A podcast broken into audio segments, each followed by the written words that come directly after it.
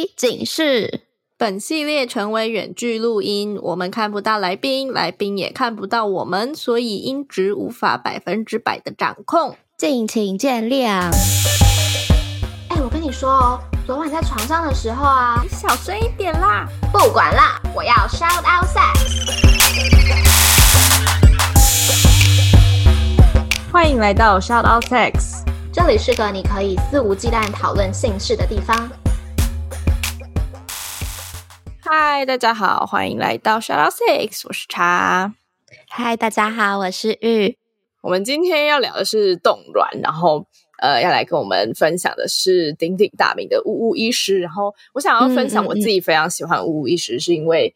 呃，他是一位妇产科医师嘛，等一下也会请吴医师自我介绍。然后他在网络上用很多，就是真的是以女性的角度出发，然后破解了很多呃社会对于女性身体的框架，不只是身体啦，就是一些思想上啊，然后像我们在做的呃在性爱上的框架啊什么的，就是他都很很，我觉得是一个很坚定的人，就是他很坚定的站在这个阵线，然后去帮大家。呃，破解这些框架，然后去支持这些受到框架压迫的女性，这样，所以我觉得是一个我非常敬仰的人嘛。这个词会不会太浮夸？应该不会吧？要死人才会这样，不好意思，才会这样，是吗？好吧，也不是推崇，很尊敬的前辈，很尊敬的前辈。OK，好。好了，好了，那换你了，我不要讲话。没有啦，我们今天要聊冻卵，然后我我是我不知道是我的错觉，还是真的这一两年来，身边很多很多人在聊冻卵这件事。我说的身边不是说 podcast 哦，是我真实世界的朋友们，真的有蛮多人进行冻卵这个决定或者是行为。嗯嗯嗯，所以我就想说，哎，是。这个东西突然兴起了吗？还是就冻卵这件事突然兴起了吗？还是是呃，可能一些行销媒体的操作使得冻卵好像是一个很很酷的事情，然后正在被发生着这样，所以呃，很开心可以邀请到吴医师来跟我们聊冻卵这件事。Hello，嗨大家好。那先请医师先简短的自我介绍一下。好，就是我是一个。算蛮热爱运动、推广运动。那我从运动开始切入女性身体，然后现在蛮关注性别平权跟性教育的一个妇产科医师。那截至目前为止，我出了三本书，然后目前也有在经营粉砖啊、网站跟 podcast 这样子。嗯嗯嗯。哎，我想要问医师，就是刚玉说的冻卵，在这两年好像特别新事情。嗯，对啊，是真的吗？应该是真的，就是说，它当然背后是因为冻卵的技术，冷冻这个技术变得更好了。就是它现在冻起来再解冻的存活率是比以前高很多的。以前可能只有一半左右，就是你冻十颗，可能只有五颗最后解冻会存活。可是这几年，就是可能近五年来解冻之后，大概百分之九十会存活。所以背后当然是这个技术的普及跟进步，然后以及就是我我觉得跟疫情也有点关系，就是可能疫情大家就是觉得先不要结婚，没办法生小孩，然后呃大家也普遍会有一个少子化的想法，就是对于生育这件事情，原本从理所当然变成，哎，那我要再想想看，那想想看的同时，就会变成。我觉得刚刚玉还是茶讲的也是没错，就是被行销抓住这个机会了，所以很多的生殖的诊所或等等，他们就开始有一点类似在，也不能说推销，应该说介绍这项技术，让女性有多一个选择，所以就会看到很多人。就是网红或 KOL 用合作的方式去分享这个技术，所以就变成有点像是，我都常常开玩笑，觉得是有点像是以前我们那个年代就会开韩国人女生的玩笑，说韩国女生高中毕业就要存钱去隆鼻，就就会变成一种社会的风，就是变成说好像大家都去做，你没有做就是你很奇怪，你不懂得规划。我觉得这半年来有点变成这样。对，我就是这样觉得。可是，可是会不会其中我自己推想，是不是有女性独立意识抬头的影响？因为像我自己，我也曾经真的认真想过冻卵。你知道，我原本二零二二年的目标就是我要去冻卵，然后我现在二十六岁这样子，然后那时候会这样想，是因为我觉得，因为我是一个想要结婚生小孩的人，然后我确实会感受到，哎，生小孩跟时间好像是一个，呃，就是你不得不去忽视的一个绑在一起的议题，这样子，然后。我就突然觉得说，干我为什么要我一直骂脏话？意思会不会就是 离席啊？我就觉得说，为什么要这样？这样不是很不公平嘛？然后也不是不公平啦，但就是我自己会觉得我这个状态不好，对我的约会对我的感情是不好的。然后我就想说，那这样子的话，我是不是先去冻卵，我就可以不会那么的一直有意识的想说，哎，我要找到这个爸爸，我要找到我要快点在三十岁前找到这个爸爸，找到这个爸爸这样子。然后，所以我那时候才想说，OK，我要去，我可以去冻卵。那我冻卵了之后，我就呃，可能更多的时间可以慢慢的挑选，或者是甚至不挑选，我就是去买精子嘛，来进行我想生小孩这件事。对，但是现在台湾法规不行啊。哦，对，所以我后来发现这件事之后，我就不动了。对 对，所以我觉得反过来，其实我会遇到有一些人，他。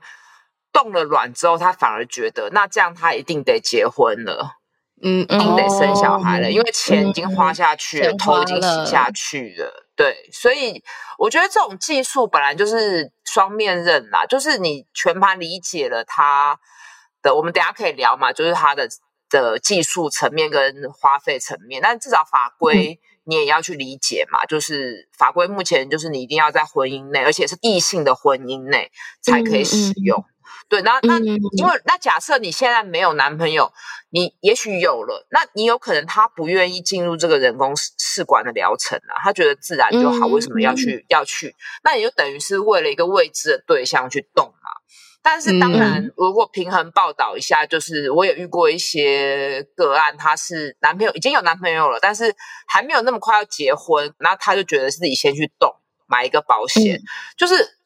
我觉得这样子就是稍微好像，就说各种选择都可以，但是如果你目前都还没有对象，你还是要考虑到你后续找到对象的时候，他愿不愿意配合你。所以，如果只是把冻卵这个技术化约成女性找回自己的生育自主权，我是觉得有点太简约，就是故事太写的太美好了。嗯嗯嗯，毕竟还有法规的限制的。对对，嗯。哎，刚刚你在介绍自己的时候有提到你有三本著作嘛？那像《无框身体也好运作自己》，想要邀请你跟我们分享一下在啊撰写他们的时候的契机跟内容。哦，好，就是无框身体是，其实它是一个 很意外，就是我有一次看到一个蛮年轻的一个运动的网红，可能小我十几岁，那他就分享一些。月经的保健的知识，然后呃，就提到说月经来很多很多食物都不能吃，然后也不能喝冰凉的。那那我那时候其实蛮惊讶的，因为他是一个就是其实蛮正面形象，而且呃也很年轻嘛。但是他的观念怎么会这么的？就我就写了一个破迷式的文章，就是跟大家说月经来，其实你如果不会因为。冰水或是什么食物而疼痛，你就还是可以正常吃喝。那那篇文章竟然被就是转发了六千多次，不是赞哦，是六千多次，大概是我人生可能无法突破的一个高峰。然后更多的人跟我说私讯我说，他活到三十五岁、四十岁才知道原来女性是可以喝冰的。然后我非常的惊讶，就觉得呃，原来我。可以成为一个这么有自信，然后大家觉得我很像刚刚你们讲了，就是我很坚定的一个人。其实我觉得是因为我对我的身体非常了解，因为这就是我的本业嘛，就是我每天都接触很多女性的身体跟生育的过程，就不管是子宫或是怀孕，好，就是不管是阴道或到阴蒂等等的结构，我也都很了解，所以很多不必要的烦恼，其实。我我根本不知道，应该说我根本不知道那是烦恼的东西，就不存在我的生活中，所以我可以把我很大的注意力放在其他的事情上，所以我就有起心动念要写这本书。那我那时候也是为了要取材，还在 IG 做一些问答，就是比较可以知道大家除了在整间外有什么问题啊，那包括什么哦，原来大家不知道处女膜其实不是一层膜哦，然后阴道的里面其实是没有感觉的，就是。内三分之二其实是没有感觉神经的，所以不会痛。然后再来就是呃一些月经，比如说经血变黑，并不是说你就会不孕，或者你吃错东西等等身体的月经的迷失。然后我最后也有分享一下，就是因为我自己没生小孩，就是我可能已经结婚十几年了，那我是怎么去思考生育这件事情啊？包括我刚刚讲的冻卵，我在那本书也有比较浅略的分享。所以这个是第一本。就是无框身体的契机跟大大致的内容。那出了这本书之后，就是因为其实我的服务的对象大部分是孕产妇嘛，那他们就开始有一些网友就会私讯我一些关于怀孕的身体经验跟一些疑惑。那我就发现说，哎，市面上的关于怀孕的书很多都聚焦在哦，怎么样胎儿才会健康啊？怎样才不会胖啊？怎样预防妊娠纹啊？就是比较刻板。但比较没有从孕妇的角度出发，包括她可能怀孕了就很喘，好，然后就腰酸背痛，啊怎么运动啊，或者是说。呃，产后有一些低潮、忧郁的情况，或或是她喂母乳要怎么去考量，就是比较不会从孕妇的角度出发，那也比较不会去讲一些怀孕其实比较有一些负面的事，比如流产啊、子宫外孕等等，我就觉得不太全面，所以就用这个范围去写了这本书。那我觉得也在写的过程，我发现孕妇要做自己真的是非常的困难哈，就是你一旦怀孕，大家。不管你本来是一个呃高材生，大家就会一直提醒你，很就是讲讲直白点，他就觉得你是一个白痴，他会一直提醒你。然后你这样可以吃吗？那个可以吃吗？那就算你本来是一个运动员，大家也会叫你不能跑、不能跳，只是因为你变成孕妇了。就是你当你变成孕妇，你还没有变成妈妈，你就渐渐没有自己的名字。自我开始变得模糊，所以这时候后来就是这本书，其实后面都会觉得说，哎，大家只要掌握到这些知识，就可以轻松快乐的做自己。所以后来这本书的名字就叫做《好运做自己》。不然，其实很多人看到做自己就觉得，哦，怎么又来了？这三个字有点太腻了吧？那其实怀孕了要做自己，真的是非常困难。嗯嗯嗯嗯。跟你刚刚讲的一样，你一直有在提到说，因为你可以很坚定啊，然后很嗯很坚定的做自己这件事情，是因为你很爱自己，然后你很懂自己的身体，然后也当然因为你是妇产科医师，所以可能比起其他人更加的了解我们女性的身体。在《无框身体》这本书里面，你确实有提到说，爱自己从懂自己的身体开始，这是跟我们的月亮杯的理念还蛮像的。想要请你更。可能再聊一下这件事情，然后分享一下这句话背后的含义。嗯，其实我觉得爱自己很困难嘛，所以在爱自己之前，你一定要先了解自己。就是你要了解自己怎样的状况下会不开心，怎样的状况下你是开心的。那当当你心情不好的时候，你要怎么取悦自己？那我觉得这一切就是，当然这也有有心理层面跟生理层面。那我们今天就聚焦在生理层面。那生理层面就是很直白，大家都可以知道，你至少要知道自己怎样会高潮嘛。有些人就是不会阴阴道高潮，有些人是阴蒂高潮。那你如果连阴蒂是什么都不知道，或者说你连手指头可以放进去阴道，并不会有一个膜会破掉，这都不知道，你就会对自己感到很害怕。就是为什么会这样特别讲这个？就是很多的女性即使生完小孩，她还是不敢用月亮杯或棉条。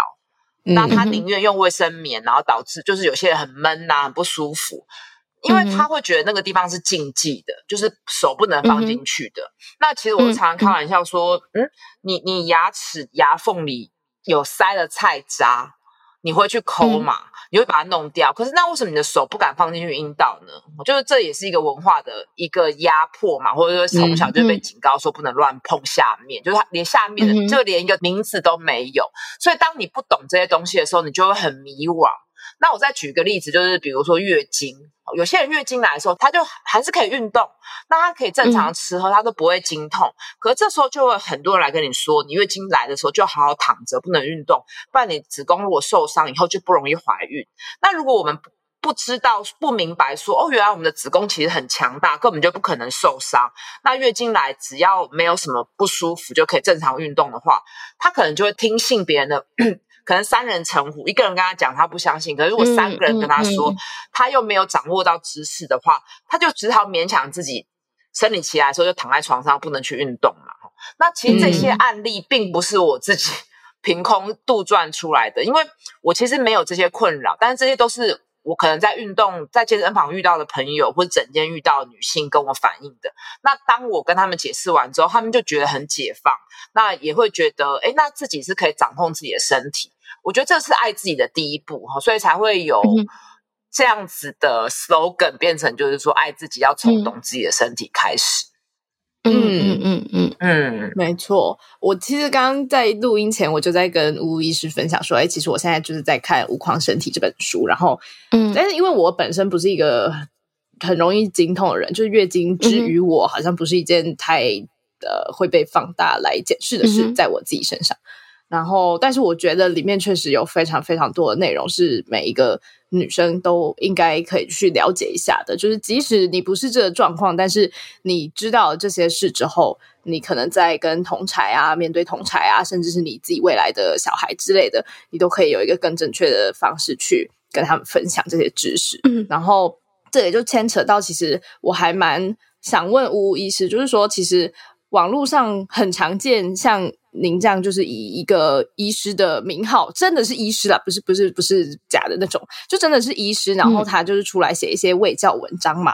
但是我其实有发现，有些内容好像会不尽然正确。像我们之前可能在写一些呃处女膜相关的文章，我就会上网查嘛。然后就有一些呃卫教的网站，就是那种健康的网站里面会写说，哎，这篇文章是叉叉叉医师写的，但是内容却。呃，提到说，哎，处女膜是一片膜之类的这种内容，就我确实有看过。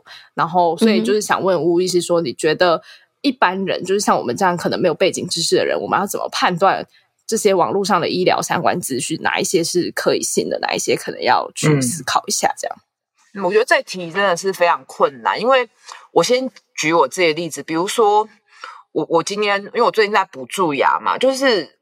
当我在补蛀牙、选牙材，或是到底要植牙还是就是装一般的假牙的时候，我其实也是完全没有办法，就是我看不懂，所以我只能去。还好我们就是医护人，就我只能去相全然的相信我的朋友嘛。对，所以我我觉得真的是非常的困难。那我提供几点，就是呃，先用常理判断，因为这种未教文章通常都是大概念嘛。嗯，他如果是卖一个梦想，他如果是讲。有一些方式可以让你，比如说，哎，你小孩吃这个就可以长高，或是做什么就不会长高，然后呃，做什么的话更年期可以延后，这种，然后或是怎样的话，你不运动就可以增肌，就是有点违背你的常理的时候，你就要提高警觉了。那你可能可以直接滑到下面去看，他是不是要卖一些产品，对，那或是他过度放大某件事情，比如说吃哪些水果。呃，月经会很顺，或是嗯，哎，做哪些事情就一定会得癌症？那那些东就是比较夸大的，你就可以再进去看这些东西。如果是呃普通的食物，比如说哎，常吃豆类是不是会得子宫内膜癌？那你就会觉得哎，其实豆类不是大家都爱吃嘛？就是它如果特别的夸大，就可以再反复的思考一下。然后再来就是，我觉得有时候就是你要。就是现在很很难，就是变成说，你可能有时候只能以人肺炎，就是你会有一些医师，你发现他常常在代言，或是常在卖东西，或是有真的被你看到讲错了，那你以后他讲的话，你可能就是都要打折扣。呃，而且我觉得。社会普遍其实对医师都很仁慈，就会觉得好像都是对的。对，我觉得其实不一定，所以就变成，但是因为我们社会要运作，跟人人的人性的本性一定是基于信任，不然我们活不下去。就每天起来都在怀疑别人，所以这个是真的是很困难。那所以我觉得又回归到根本，就是有一些基础的对自己身体的了解，然后所以至少我们女性就要知道月经的原理是什么嘛。月经也是排卵嘛，不是排毒嘛，所以如果今天有一篇文章跟你说，哦，月经来吃什么可以让月经排出来，把身体毒素代谢掉，你就会知道这是错的，因为你你其实你只要知道月经的原理就好了，这个不会很难知道。那再来就是，我们如果要减重减肥，什么原理？就是你热量要赤字嘛。那如果今天有一个医师跟你说，你吃什么产品就会瘦。那那就你就要思考一下是不是错的，所以我觉得还是要花一些时间去理解最基本的，就就好像你玩股票，你要稍微了解一下可能你买股票对。会听一些理专的，但是我觉得你最基础的知识跟常识要知道。那再来，我觉得就是要对自己诚实。嗯呃，因为有时候人人会那么好骗，其实是有一些自己不切实际，或是说他其实就在卖你一个梦想。比如说我们去呃以前会买那种化妆品，就是擦了之后也就会马上变很白啊，会逆龄等等的。其实这个有时候是在卖一个梦想，你仔细理理性的来想，你知道不可能，所以就变成说，嗯看到这些卫教文章，就像我们在判断产品一样，有时候只能这样。嗯，嗯我再再提供一个，我觉得，嗯，只要是速成的，不管是方法，或者是产品，或者是手段，只要是嗯。速成的，高几率都不是真的，因为没有任何事情这。么这么速成，这样，嗯嗯。嗯，或是要逆转，我觉得逆龄啊、回春啊，呃，什么延缓更年期，用吃的绝对是骗人的。嗯，对，因为嗯更年期就是因为现在现在很多有些真的部分医师会说什么吃什么延缓更年期啊，更年期怎么样？可其实更年期就是就是没有方式可以，就是它就是设定好，就像小女生出经什么时候来一样。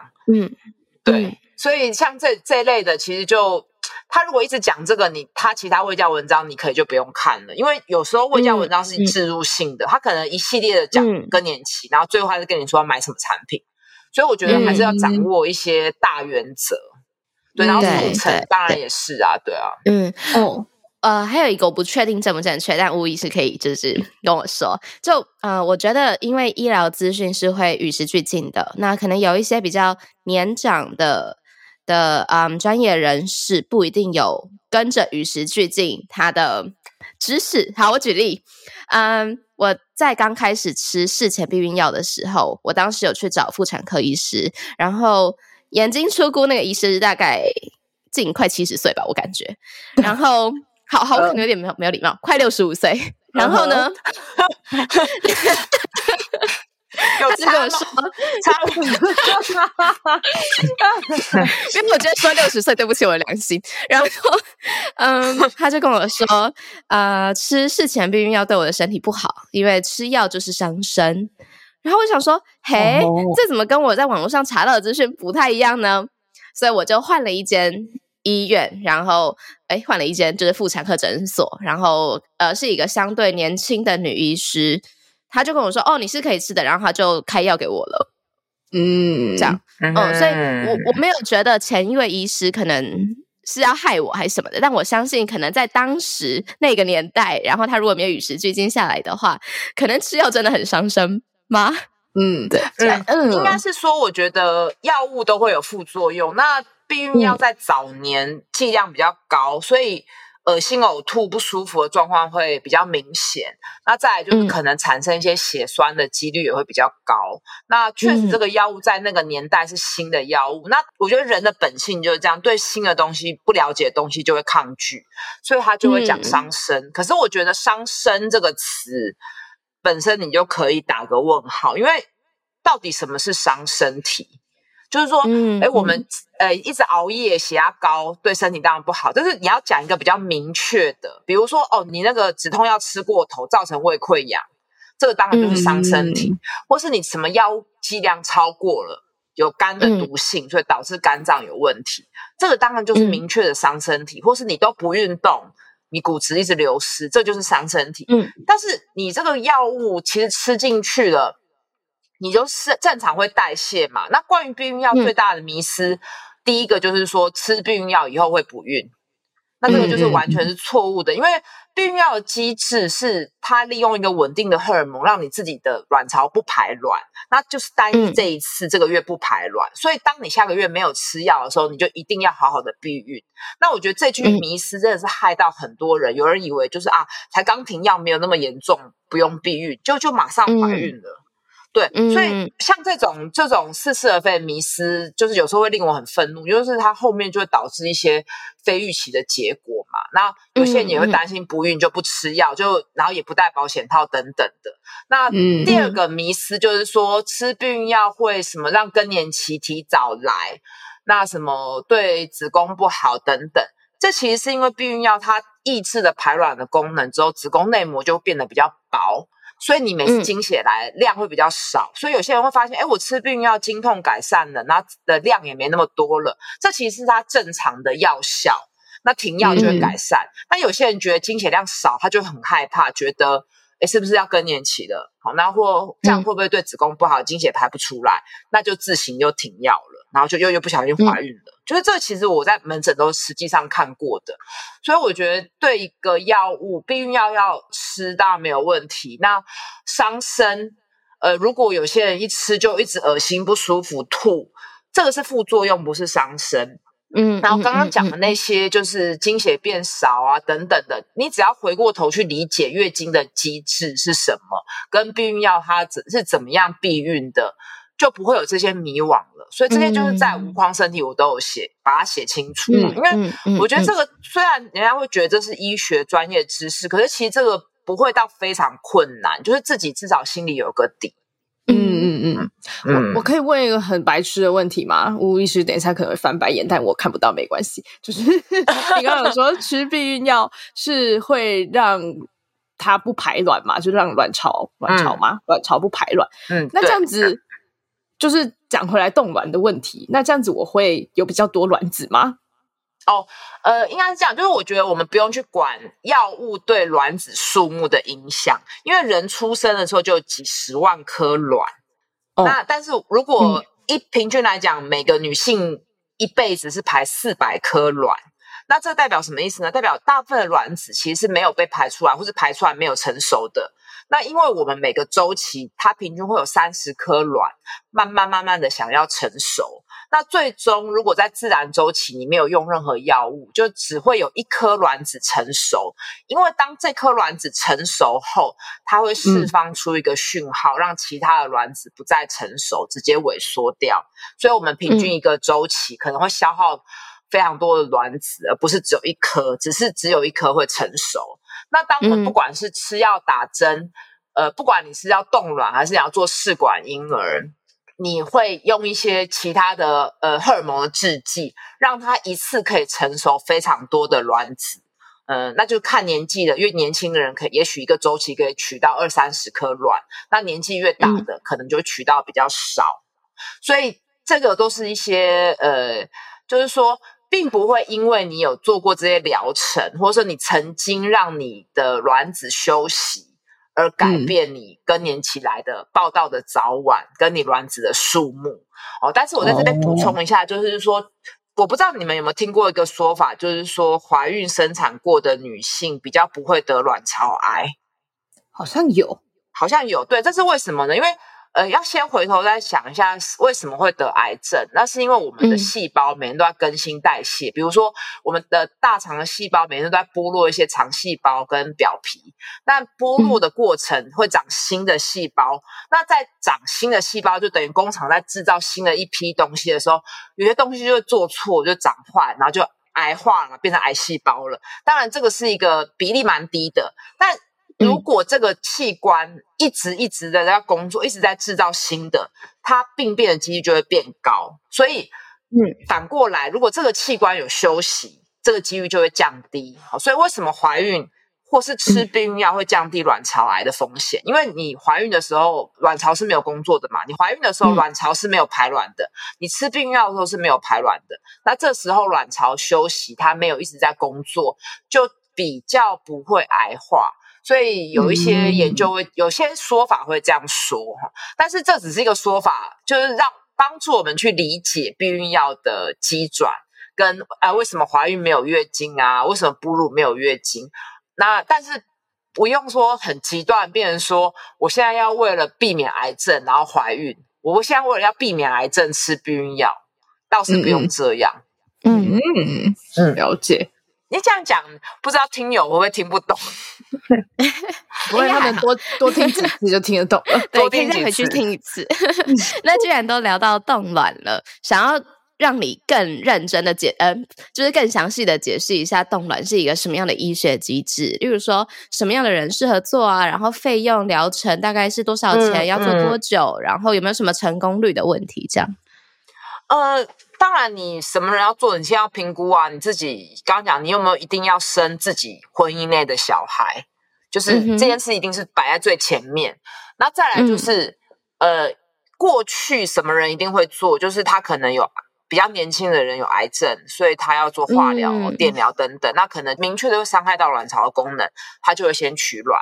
那到现在哦技术成熟了，费用也变低了。其实简单讲，就是你想做就可以做，只是一般医师嗯。不会建议三十岁以前的女性选择冻卵，因为比如说你今天二十六岁，你可能四年后三十岁就结婚了，那三十岁自然怀孕的几率还是非常高的，所以不会叫嗯三十哦。岁以前的人冻卵，通常是三十岁后再考虑这件事。那台湾目前的数据平均是三十七岁，那哦除了年纪之外，对，除了年纪之外，你可以有可以抽一个指数叫做 AMH，它就是看你卵子的库存量。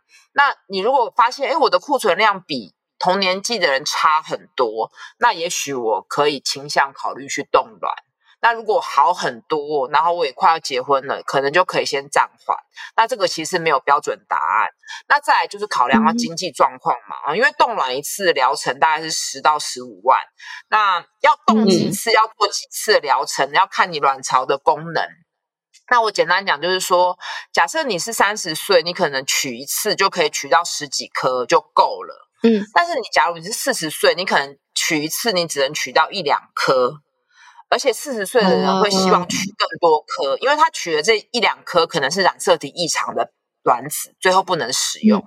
所以大家就记得，就是说年纪越大要取越多次，那一次可能取到的卵越少。所以这其实很两难，就是嗯太早好像又最后用不到，太晚就好像又会很辛苦。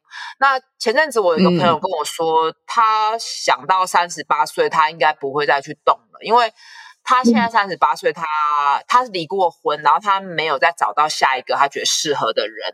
那他觉得说，那他现在三十八岁，变成说他只剩两年，因为他自己预设他不想要四十岁后才再怀孕当妈妈。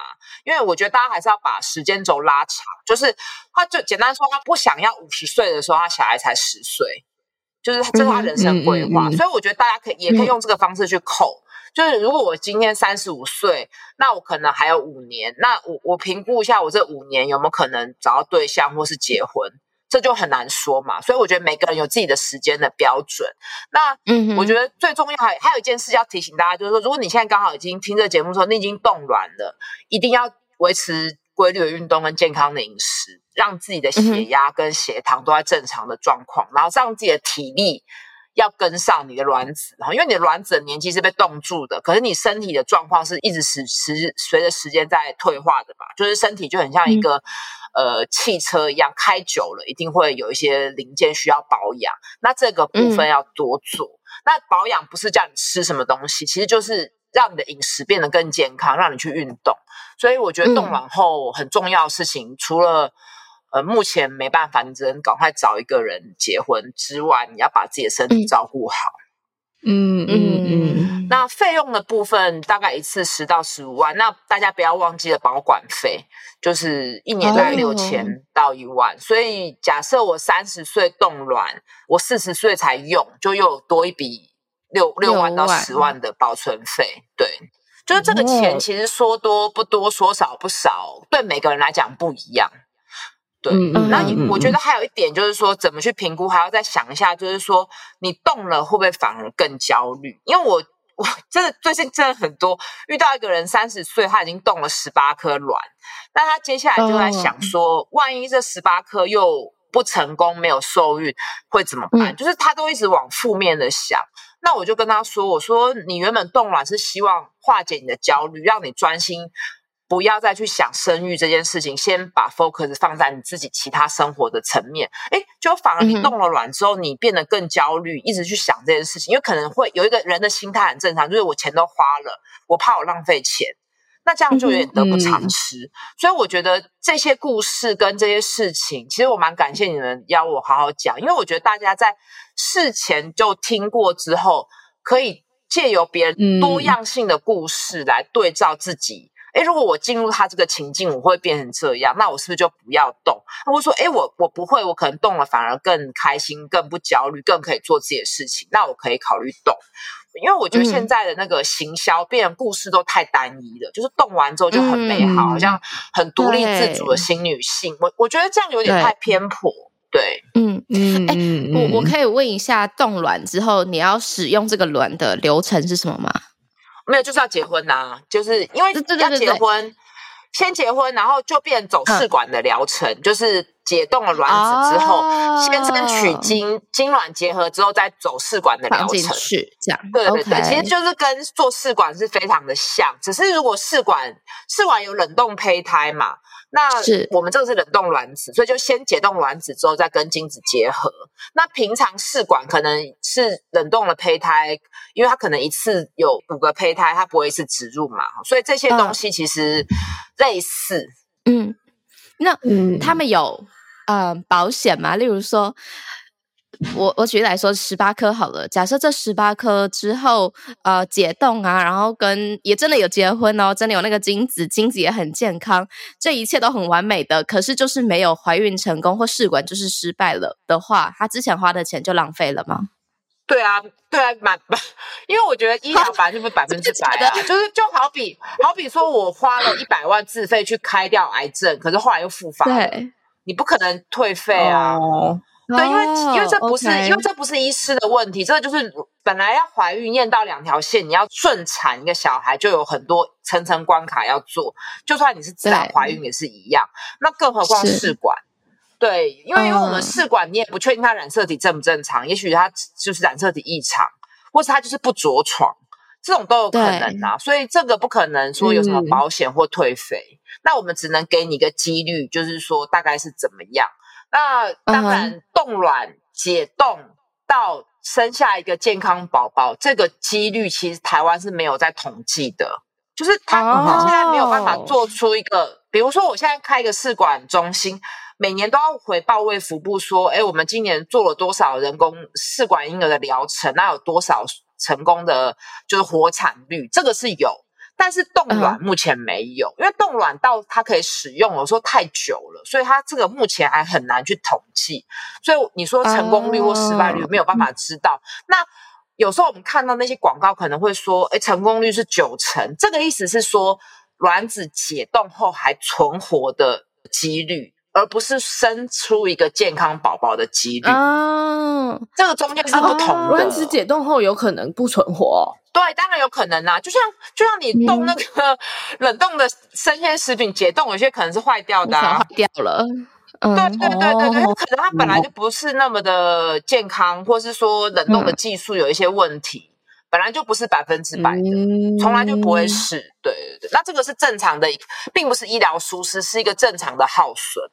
是是是，啊，我觉得这一集好重要哦。就如果有在考虑要冻卵的女性，真的要知道说，不是你冻了就一切都很好哎，就好。我们先不管法律，就你真的找到那个人，你真的找到一个健康的精子，然后这一切都很完美的发生了，但还是有可能会失败，并不代表你花的那十五年的钱就就有可能会付诸流水。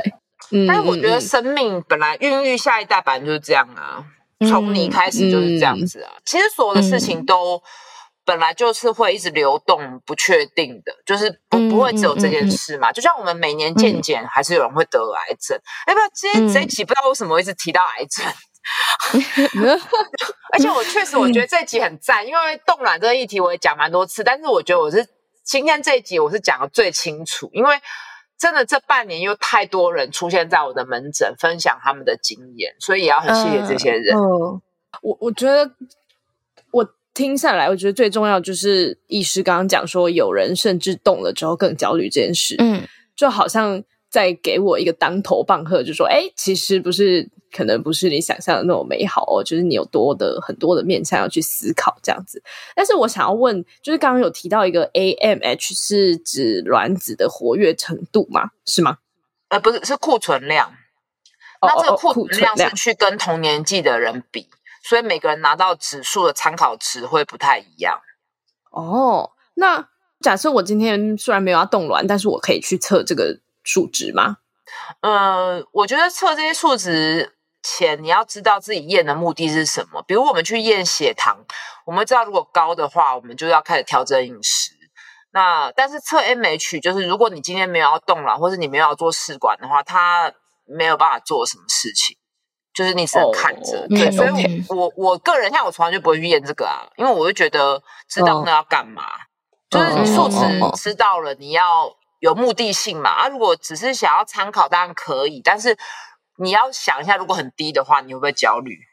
嗯但是如果你想说，哎，我当这个当参考，如果很很正常，我就先不要动卵。那如果蛮低，我就去动，那当然是可以去抽啊。嗯嗯嗯，我刚刚就是在想这件事，就是好像可以至少，因为现在就是会觉得说啊，假设今天真的三十岁到三十五岁之间，就会觉得说，哎，到底要不要动？但其实好像自然受孕也是有可能这样。嗯，那如果假设有这个数值的话，好像可以做出一些判断的参考依据，这样子。没错啊，没错。你都已经听到这里了，应该是蛮喜欢我们的吧？那记得听完要评分、评论、五星推爆哦。不用了，直接上官网抖内就好。呃，OK，那官网网址是 shoutout6.com 的 tw，抖内可以收到我们爱的回馈，包含我们的手写明信片、精美周边商品，还能见到我们哦。如果想要讨论更多，找到聊性聊爱的同温层，欢迎加入脸书私密社团 shoutoutsix 小友俱乐部。我好奇，台湾可以买精子吗？不行啦，台湾就是都要结婚啦，就是台哦哦可以是捐精，就是说，比如说我我的先生他无精症，那我们就是用捐精的方式怀孕哦生小孩这样子。对，那那个叫做捐精，对，只是嗯就是说会给那个提供精子的人营养费，好像五六千左右吧。哦，捐卵是不是给很多啊？捐卵的就好像十万吧，那因为哦取卵手术要全身麻醉啊，我刚刚好像漏讲这个取卵手术嘛。取卵手术就是它会用有点类似像阴道超音波的方式，那那个探针会从那个阴呃子宫颈的边边伸进去腹腔，就把那个卵泡吸出来。那这个手术本身是没有什么很大的风险，那麻醉也是很基本的舒眠的麻醉，它本身也不会有什么伤口，你大概半个小时左右。但是它前面就是整个打针啊、测滤泡啊，大概两个礼拜要频繁的进出医院。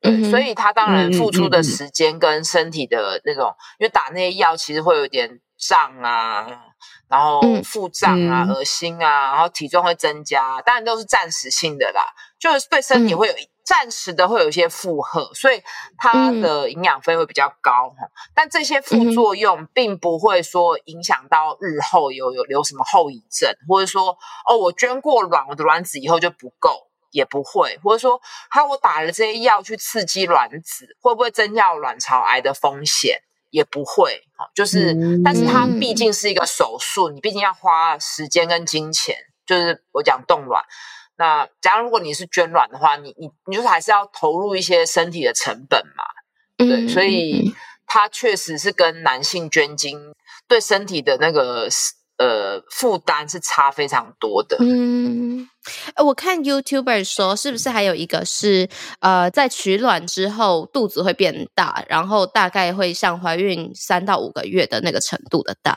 那就是通常那个就是说，如果它刚好卵子比较多，然后有一些卵巢过度哦刺激，就有一些腹水等等，但那都暂时的啦，几个礼拜就会消掉了。嗯嗯，所以也是一个副作用，这样是是对，也是个副作用，副作用。对、嗯对，了解。我呃，我有一题不在访纲里面的问题，但是我真的自己很好奇，就是像刚刚讲到说，呃，如果你冻卵，你之后要使用，在台湾的法律是规定你一定要是合法的夫妻，然后什么的，你的伴侣也同意之类的，嗯然后，嗯然后刚刚又有讲到说，精子的部分也不能随便去购买，你一定要嗯提出你是无精者、无哦，精症的证明之类婚。内只要、哦你婚内就可以，哦不是但，OK 一般的 OK，人了解不会说。我结婚了，我还用别的男人的精子嘛？除非是真的不得已才会用，哦因为因为嗯其实台湾人还是很重视血缘，所以真的是不行了，嗯最后一步了才会使用捐卵或捐精。嗯嗯哦，了解了解。嗯，我我刚刚的问题是想问吴吴医师，对于这些被法规限制住的身体自主权有什么看法？就你觉得这是合理的吗？还是就是你觉得政府为什么要有这些规范？我觉得蛮不合理的啊，就是那时候同婚没有一起修人工生殖法，让至少我觉得要对齐嘛，就是说今天异性恋的夫妻可以使用人工受精或是捐精，那你同志的伴侣、女同志的伴侣应该也可以用捐精嘛？那单身的女性也应该也可以使用嘛？就是你不应该是把所有的呃的医疗的技术锁死在异性恋的婚内。他目前就是这样子嘛，就是说你只要结婚你就可以，没有结婚就什么都不行，即使那个技术不会很困难，以至于很多的女同志她是用低精的方式，或甚至假结婚，然后或者说有一些单身的女子，她就只好去国外，那就变成说有钱的人才能做嘛，简单讲就是这样子，所以当然是相当的不合理。那当然这是跟呃，应该也不能说都是政府的问题，因为政府那个立法院。是人民选出来的嘛，所以其实那个同婚就会就已经有一阵的社会有点撕裂。那有一些人他可以接受同婚，可有些人会觉得你同志凭什么生小孩？所以就导致于这样的法规。所以我觉得，呃，或是说觉得你女人没结婚，你生什么小孩？就社会可能还没有一个共识，说生育应该是平权的。那这个技术应该是所有人共享。那我们刚刚都没有提到代理孕母，因为今天不是要聊代理孕母嘛？代理孕母现在目前都不能使用，至少这个就是公平的嘛，就是你异性恋跟同性恋都不能使用。可今天你人工受精跟捐精这些技术是锁死在异性恋夫妻内，那一个医疗的技术的进步是所有国民纳税，供一些医学生变成医师去发展出这样的技术，那凭什么这个技术锁死在特定的族群内？其实这样想起来是非常不公平的，只是，嗯，就是说，所以我也花一些心力，有跟一些团体合作在推这件事情，只是就是很慢啦，因为，嗯，大部分的人是很传统的，觉得婚育不能脱钩，然后同志不能生小孩，这样子，就就更复杂，而不是医学的问题啦，医疗上面是没有差别。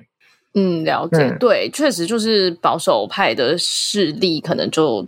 呃，政府必须也要顾及这一群人的声音，这样子哦。他们声音可能比我们大哦。对，因为大部分人其实是可以接受同志结婚，但是他们不能接受同志有小孩，所以其实这个对，就是这还需要时间啦。嗯，哦，我想要分享的是，你知道，就连我，因为我就会大肆宣传说，哦，我以后就算我没有找到对象，我也是要去，我也是想要当。妈妈就想要生小孩，这样子，就是这是我目前的想法啊。怎么做就到到那时候再看看怎么样，这样子。然后呢，你知道吗？有我的同龄的朋友哦，而且不止一个哦，他们就问说：“但你觉得孩子没有爸爸，这样真的可以吗？”这样子，然后我就很 shock，我就想说：“哦，原来你们真的觉得就是孩子一定要有一个家，一个妈妈，一个爸爸才可以是一个幸福快乐的家庭吗？”我没有这样问，但是我就会有点觉得说，原来这个不是，就是这件事还是深根蒂固的在大家的脑袋里。就虽然他们可能没有恶意，他们可能没有要攻击单亲家庭的意思，但是他们可能就很呃自然而然的觉得说，哎，这个好像还是还是一个正常的状况，这样，嗯嗯嗯。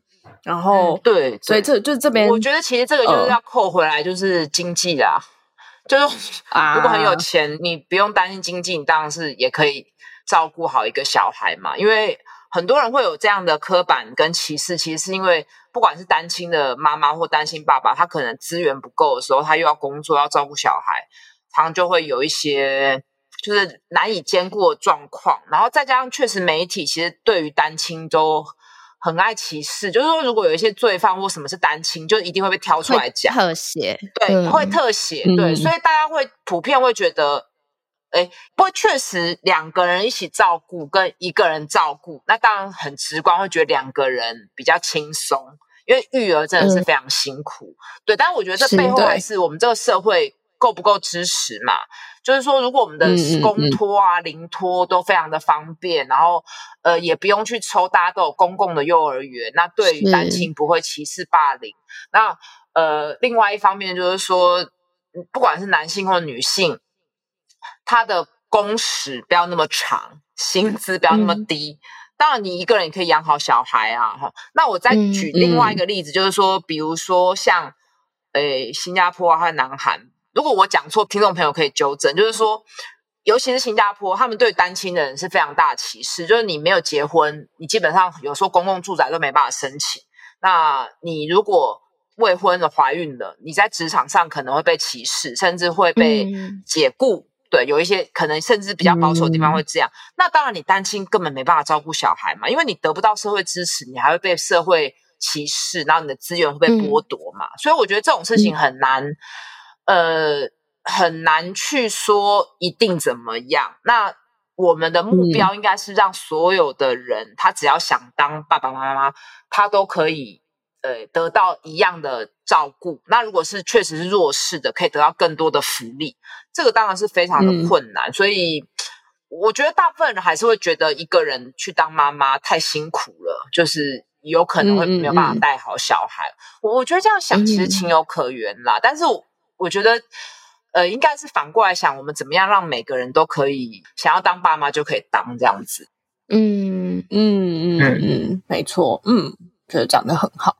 然后也延续这个问题，就是想要，这是我个人自己想要问五五医师，就是说，你觉得像社会现在的呃，不管是硬体设备或者是风气环境等等也好，在这样子的影响之下，你觉得就是想生小孩的女性在选择感情上，真的会被身体机制或时间因素给绑架吗？你自己觉得？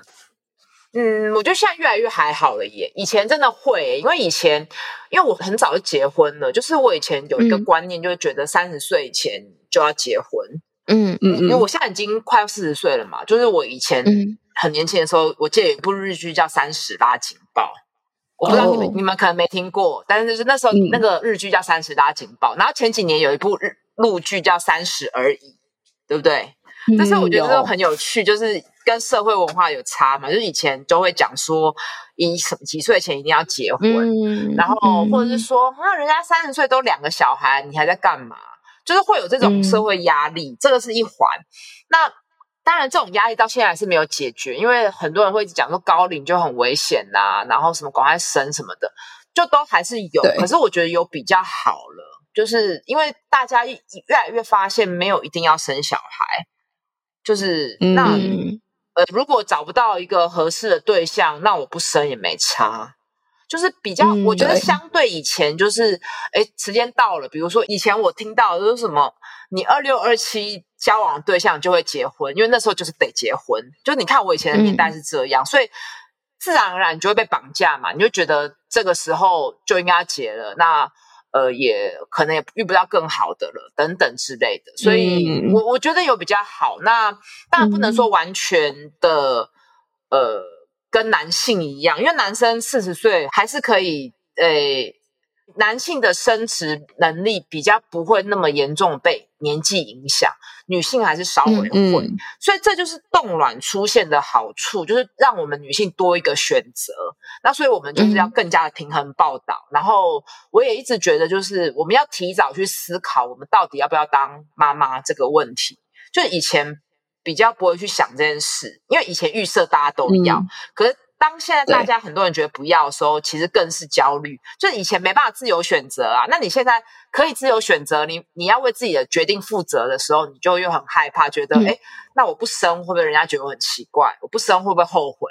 那我生了以后，我会没办法当一个好妈妈，就变得很很毛很毛嘛。所以呃，这件事情很重要，就尤其现在大家越来越多选择，就是要提早去思考要不要当妈妈这件事情。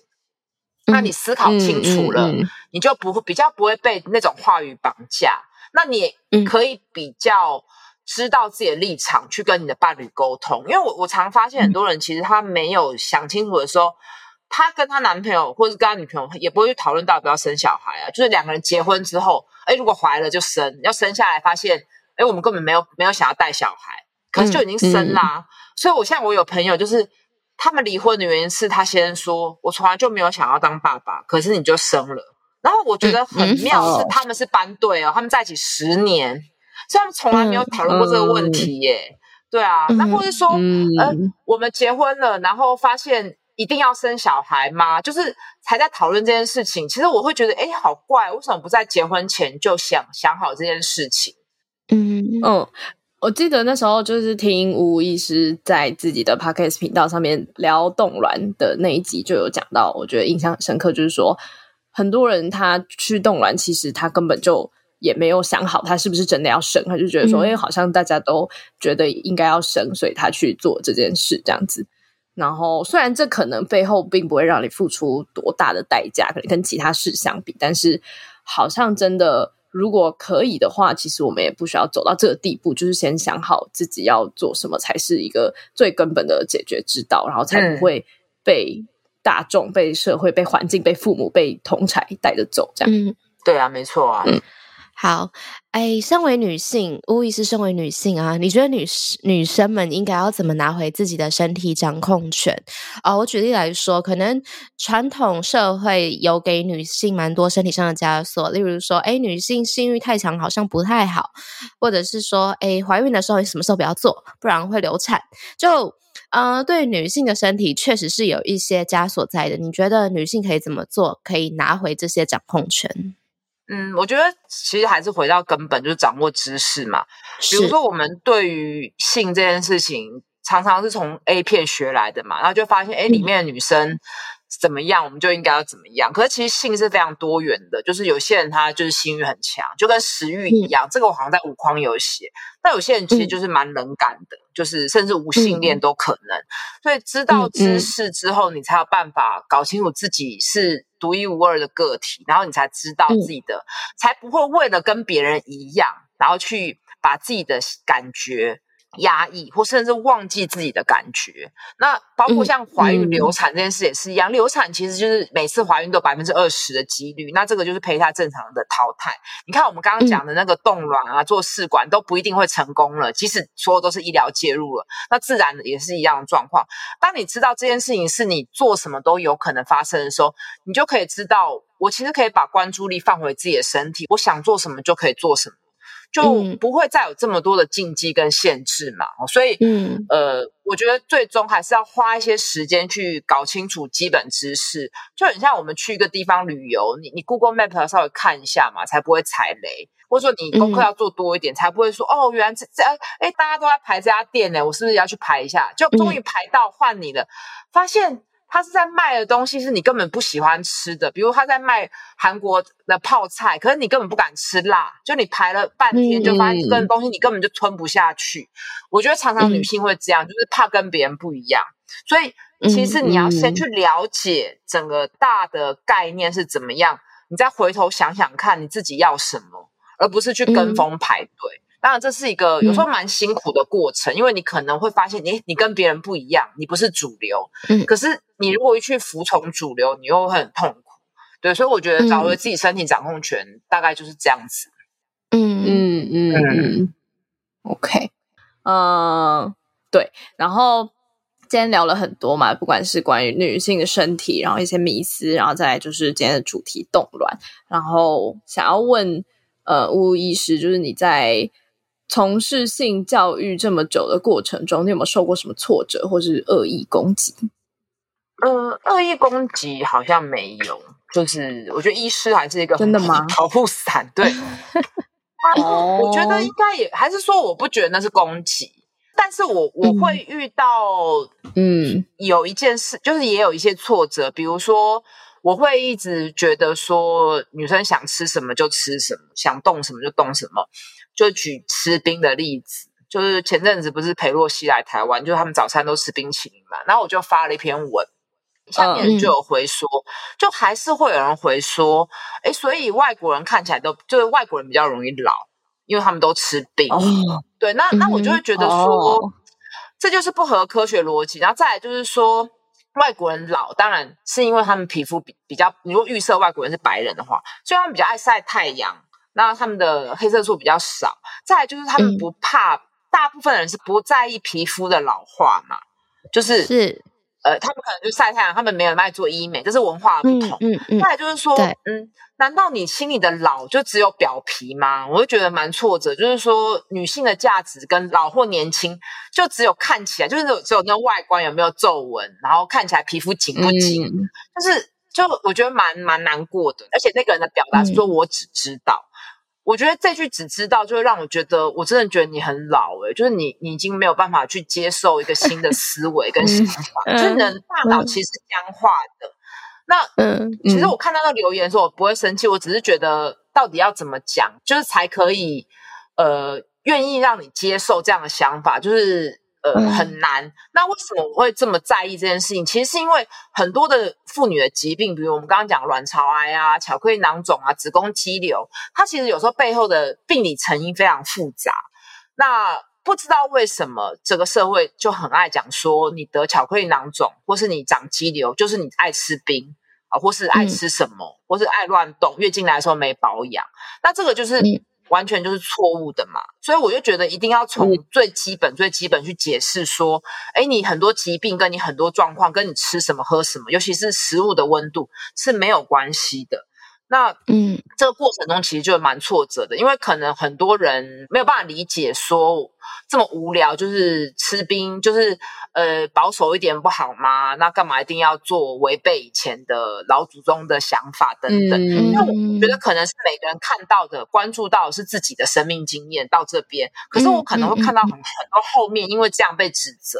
那你后面你再去跟他说没有啦，这跟吃冰没有关，他有时候很难去逆转，或者说他就算自己觉得应该没有关，他身边人还是会这样指责他。那我就会觉得，到底为什么一个人生生病了还要被指责，就很莫名其妙啊！那你今天不会去指责得其他疾病、高血压的人、糖尿病的人，你搞不清楚这个疾病的时候，你也不会乱找一个东西搪塞。可是为什么女性只要得女性子宫卵巢相关的妇女疾病的时候，就会被指责说是没有把自己照顾好，吃错东西、喝错东西？我觉得这其实就是一个很大的社会的歧视，或是双重标准。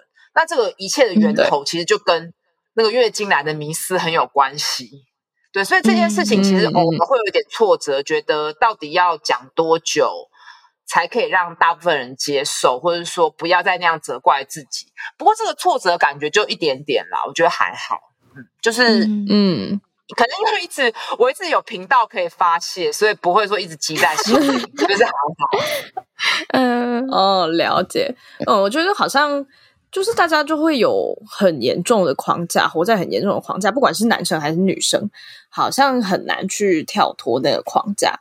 然后刚刚讲到说，女生可能会在呃这些事方面更容易受到指责。那我觉得也是回到刚刚讲的那个身体掌控权的问题，就是说，假设你今天呃对你的身体有足够的认知，然后有足够的知识背景的时候，你就不会那么容易受到。你知道是错误的流言蜚语的伤害，这样子。嗯，好，在节目的尾声，我们都会邀请来宾向主持人提问一个和主题相关的问题。嗯，乌意是有什么想要问我们的吗？呃，这问题是一个组合题，就是你们想要生小孩吗？那如果不想是为什么？如果想，你觉得怎样的男性会是你们认为好的队友的候选人？那为什么我要讲候选人？是因为有可能你以为他是一个好队友，结果没有，他失败了，他不是，所以我是用候选人。嗯，好，我先分享好了，就是像刚刚一直有提到的，我自己是一直以来都抱持着我想要生小孩的想法，然后很多人就会问我说，为什么想要生小孩？生小孩很累啊什么的，然后我就会给出一个可能很容易被质疑或是 责骂的答案，就是。我觉得生小孩是一个人生经验，然后我知道我自己如果躺在棺材前啊，没有躺在棺材可能死了，对，躺在最终的病床上，然后没有小孩这个经验的话，我会很后悔这样子。嗯，就是你知道，就是把它想成什么高空弹跳之类，可能就比较好理解。就是你人生中好像一定要经历一次，只是它的时间是很长的，然后你需要负担的责任更大，这样子。嗯。然后再来的话，我就是觉得说生小孩好像很有趣，怎么办？我听起来就是一个非常之深思熟虑的人。对，但是我觉得这个跟我的家庭背景很有关系，就是因为我自己的家庭算是比较呃融洽美满的那种，然后我就会觉得说，哎，我在跟我父母的相处的过程中得到很多乐趣。那我相信他们。也是这样觉得，我相信啦，我没有实际问过这样，所以我就觉得，呃，我自己也想要有这样子的一个家庭，这样子，对，这大概是两个两个想法。然后候选人哦，候选人真的很难呢。嗯，我讲一个最最核心的，我自己觉得会是一个可以跟我沟通任何事的人。嗯哦嗯。就他不会持有太多的偏见、固执成见己见，对、嗯。偏见、成见，或者说他就是觉得应该要怎么样，就算、嗯。就算这件事是呃全世界都觉得应该要这样做的事，我也还是能够跟他沟通说，我觉得好像可以改变。嗯的这种嗯嗯有这种特质的人，我会觉得是好像可以考虑的对象，这样子。嗯嗯我我觉得很好啊，因为我觉得我不生小孩是我很想清楚的决定，但是有时候偶尔还是会有点遗憾，就是说啊，那就是没有教育一个小孩是少了一个人生体验，所以这个也会让我就是。嗯那我觉得我我现在就是因为我现在就生活也比较有余裕嘛，然后也不用像我同年龄人一样花很多时间带小孩，所以我就这个其实是一个我嗯做很多事情的动力的来源，就会觉得哎，那我就是可以多看一些书，多做一些别的体验，不然我就虚耗了自己的人生。所以我觉得你讲的那个非常好啊，就是真的就是一个人生没有办法替代的体验。即使我现在诶可能看很多讲座，或是做很多教育相关的事情，但是我就还是没有带一个我自己的小孩，对，但是嗯就是还是不一样的体验。我觉得，嗯，我我也想分享一件事，就是我之前因为我一直都想要生小孩，然后我也不吝啬的跟大家分享这个想法。然后我之前就有遇过一个呃，没有说到非常熟的，算是高知识分子的朋友。然后我们在聊天，他就跟我分享说，哦，他之后要做些什么事，什么事就是很厉害，可以改变社会、改变国家的那种之类。然后我听了也觉得，哦，很好啊，你有一个远见。然后他就。突然就聊到想不想生小孩这件事，然后我就说：“哦，对啊，我觉得我一定是会生小孩的。”然后他就突然用一个，呃，我不知道是不是我自己误会了，但是我自己感觉是有点轻蔑的态度，就说：“嗯你生小孩会错过很多事。”这样，然后我当下就觉得 “what”，然后我就回他说：“你不生小孩也不生小孩也会错过很多事。”这样对，嗯就是我我发现现在好像不知道是女权主义、女性主义的兴起的原因还是怎么样，就是选择不生小孩的人，突然有些会开始攻击想生小孩的人，对觉得你们是对哦，你们是传统社会下的遗没有，遗那那就不是真正的女性主义啊，因为真正的女性主义是让每个女性有自己的选择啊。是。对对我觉得对没错。我觉得这种会攻击的人，他自己没有厘清自己到底要不要吧，然后他也可能来自于他对自己的决定没有自信，他就会因此去攻击别人。我我觉得是这样子、欸，对，所以我觉得我常开玩笑说我我要当一个支持所有妈妈的不生育的女子，就可能刚好跟我职业有关，所以我觉得，呃。他就这样的想法，就会让很多女性因因为有没有生小孩变成两国，就是我是当妈妈的，我是非妈族群，就互相攻击。嗯嗯我觉得实在是没有必要。对，那个来自于对自己的决定不够放心，所以他只好用贬低别人的方式来强壮自己的想法。嗯嗯嗯嗯，没错，嗯，我觉得讲的非常好。然后你刚刚也讲到一个很重要的东西，就是女性主义、女权主义这个东西。我实在是非常想要自己做一集来讲，因为我实在是有太多的想法了。就是简单讲，我觉得大家有点误会女性主义的意思，就是它其实是希望大家全世界呃全部的人，不管你是什么性别，都可以从父权的这个体制下面被解放出来。所以不只是提倡的是女性的呃权利，其实提倡的也是男性很多时候嗯被社会压迫的呃一个解放的权利这样子。嗯但是我觉得很多人都误会了这个意思，就是觉得说哦，我们就是要争取女性独立自主，这样确实也是。但是就像吴医师刚刚讲的，应该是说要让所有人都有呃权利去做他想要做的生活，嗯呃，想要做的决定。嗯，补充一下这样子。好哟。那在节目的尾声，我们也会邀请来宾用三个词来形容 shout out sex 或者是形容性，这边就让巫医师自由发挥喽。我觉得性第一个就是安全啦，就是什么是安全，就是要做好避孕，然后要防止性病，然后也不要受伤嘛，就是嗯不管是身体的或是心理的，就第一个是安全，然后第二个是自主，就是积极同意嘛，就是你真的是自己想要，那不是说要用性去交换，那不是礼物，也不是服务，就是希望是可以真的达到男欢女爱的程度是最好。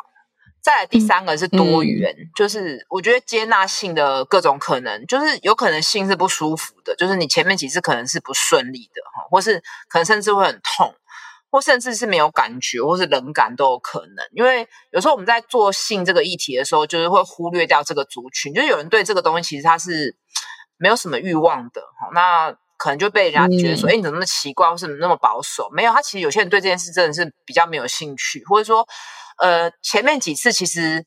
是需要学习的，是需要摸索的，而不是会像 A 片那样子，好像每个人都可以很爽。所以我觉得性是多元的哈，所以我觉得安全自主多元。嗯嗯啊，今天很谢谢吴医师可以到节目上来玩，希望你玩的开心。我自己觉得收获很多，一直以来都很喜欢跟不同背景啊或者是年纪的女性聊天，这样子的聊天过程会让我自己觉得很有力量，所以很谢谢吴医师可以到节目上来玩啊。聊回来，今天主题就女性啊，或者是生小孩不生小孩这件事。正好前几天在跟朋友聊天，然后我们就在讲说，诶，我们这个年纪好像是时候要决定什么时候生小孩，因为生小孩这一个决定确实是会影响到我们的职涯。举例来说，假设我们今天预期自己三十五岁的时候要变成一个 CEO 好了。那你生小孩如果卡在中间，确实有可能会让这一条路变得稍微没有那么容易，这是一个不可避免的事实。那这样子的结果之下呢，你要你可以做的选择，例如说你现在就赶快生一生，那你就还有十年去好好的冲刺自己的事业，或者是等到三十五岁之后变成 CEO 了之后再来生小孩，这是另外一个选择。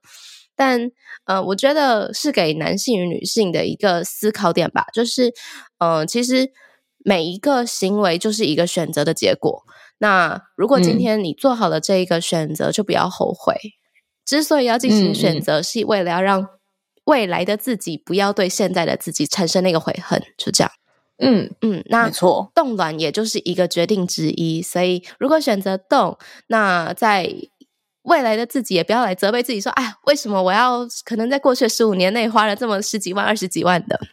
那如果选择不动，也不要在呃，可能十年后回来责备自己说，为什么当时不做这个决定呢？如果做了，就可能怎么样怎么样怎么样。所以就，嗯，无论你选择动与不动，做与不做，每一个行为都是基于你现在的这一个决定。那每一个决定都需要为这个决定负责任。这样，没错，就是最最后讲回来，还是你要想清楚你自己想要的是什么，真的想要的是什么。然后你才可以为自己做出一个最好的决定，这样子。好，那我们节目大概到这边。呜呜医师还有什么想要跟大家分享的事情吗？嗯，我觉得还是回到多花一些时间了解自己。那真的了解自己，你才有办法去面对外界的声音。就是先跟自己好好相处，自我对话，你才有办法在关系中变得有力量。那嗯。也可以在这个社会过得更轻松自在吧。嗯嗯嗯。哎，那让我们打个广告好了。女子杯啊，女子杯的月亮杯套组现在还在打折，如果输入 SOS 这个优惠码的话，就可以有五折优惠。然后网址是 n u z i c u p 点 com。那我们的宗旨、我们的理念跟吴医师一直在强调的是一样的啦。如果你今天足够了解自己，那是你爱自己的第一步。那从精血开始了解起，好像是一件蛮蛮可行的事。嗯嗯。蛮直观的事情啊，蛮直观的，因为看，因为看得到啊。嗯嗯嗯，没错。好，那顺便也跟大家说，乌呃乌医师的 Facebook 粉丝专业的名称叫什么呀？呃，我的粉丝专业叫乌医师，好，那我的 Podcast 叫乌乌陪你聊。那今年七月出的新书叫做《好运做自己》。嗯嗯。OK，好，所以大家如果听完这集，我相信大家应该都会变成无意识的粉丝，just like me，我是推崇 推崇无意识的这个 这个角色，这样对，所以大家如果有兴趣的话，都可以去追踪。然后今天非常感谢无意识来陪我们聊，我真的很开心你可以上节目，因为你知道很多是我们讲就是没有人听，然后。来讲，大家就会就会疯狂的觉得说哦，就是这样这样，对，所以呃，很感谢你愿意来我们这个节目来分享你自己的知识跟你的信念，这样子。好，那我们今天的节目就到这里喽，那大家下周见，拜拜拜拜拜。如果喜欢我们的频道的话，别忘了订阅 Shout Out Sex Podcast，以及追踪官方 Instagram Shout That Out That Sex。如果你对于本集内容有其他想法的话，快留言告诉我们哦，让我们再为你开一集。就这样，爽。哇，你的下集预告。那后来我们就在巴达雅的海边的时候，那时候本来是蛮开心的。对，那我就很完整的跟他讲了，我那时候算是鼓起非常非常大的勇气，就是跟他讲的，说我呃曾经去买了，哈，有包含这些哪几次的一个情况，这样。呵呵呵。然后那时候听到的时候，我就非常的就是没办法接受，就觉得说，哎，怎么会这样？包括不管是打手枪或者什么的，那那些过程，就是在我的印象传，呃，就是反正也是家庭这样整个背景里面是不会发生的事情，也不会也没有去听到，然后甚至觉得，哎，怎么会发生在我身上这样子？是是是。所以当当下我们也是吵吵很，那次也是吵很很凶。我会想说，哎，会不会就是在对，你会不会在那里离 婚？